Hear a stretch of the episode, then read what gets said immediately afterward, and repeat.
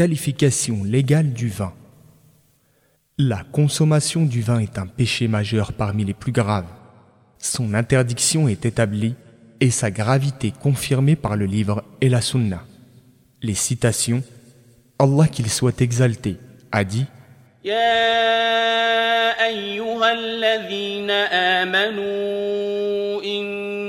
إنما الخمر والميسر والأنصاب والأزلام رجس من عمل الشيطان فاجتنبوه Ô vous qui avez cru, sachez que le vin, le jeu de hasard, les bétiles et les flèches divinatoires ne sont qu'une abomination d'entre les œuvres du diable, donc éloignez-vous-en afin d'atteindre le succès. Verset 90 de la sourate La table servie. Il l'a donc qualifié de souillure, abomination, d'œuvre du diable et nous a recommandé de le délaisser si nous voulons le salut et la réussite. Le prophète, paix et salut d'Allah sur lui, a dit Tout ce qui enivre est un vin, toute boisson enivrante est interdite. Or, quiconque boit le vin dans la vie terrestre et meurt alors qu'il en est un consommateur régulier, ne la boira pas dans la vie future. Hadith rapporté par Muslim.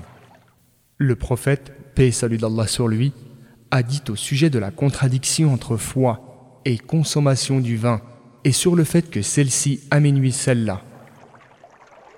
Celui qui consomme le vin n'est pas croyant, n'a pas de foi, à l'instant où il le consomme.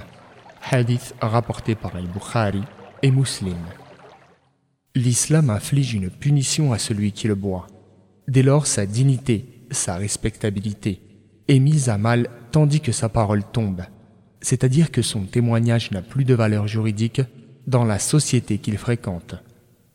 Il menace celui qui s'adonne à la consommation du vin ou d'une autre boisson du même genre jusqu'à sa mort sans se repentir d'un châtiment douloureux. Le prophète, paix et salut d'Allah sur lui, a dit Allah est solennellement engagé à l'encontre de celui qui consomme une boisson enivrante de lui faire boire la boue de la démence. Hadith rapporté par Muslim. C'est-à-dire l'exudat des habitants de l'enfer, autrement dit leur suie. La pourriture qui sointe d'eux leur pue et leur sanie.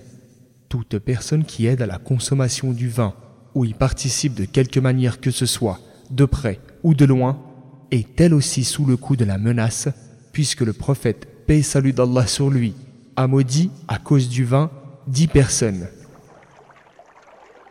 Celui qui foule le raisin pour en extraire le mou destiné à être vinifié, celui qui en commande le pressage ou le foulage, celui qui le consomme, celui qui le transporte, celui qui le réceptionne à l'arrivée, celui qui le sert pour être consommé, le vendeur, celui qui tire bénéfice de sa vente, celui qui l'achète et celui qui en commande l'achat. Hadith rapporté par At-Tirmidhi.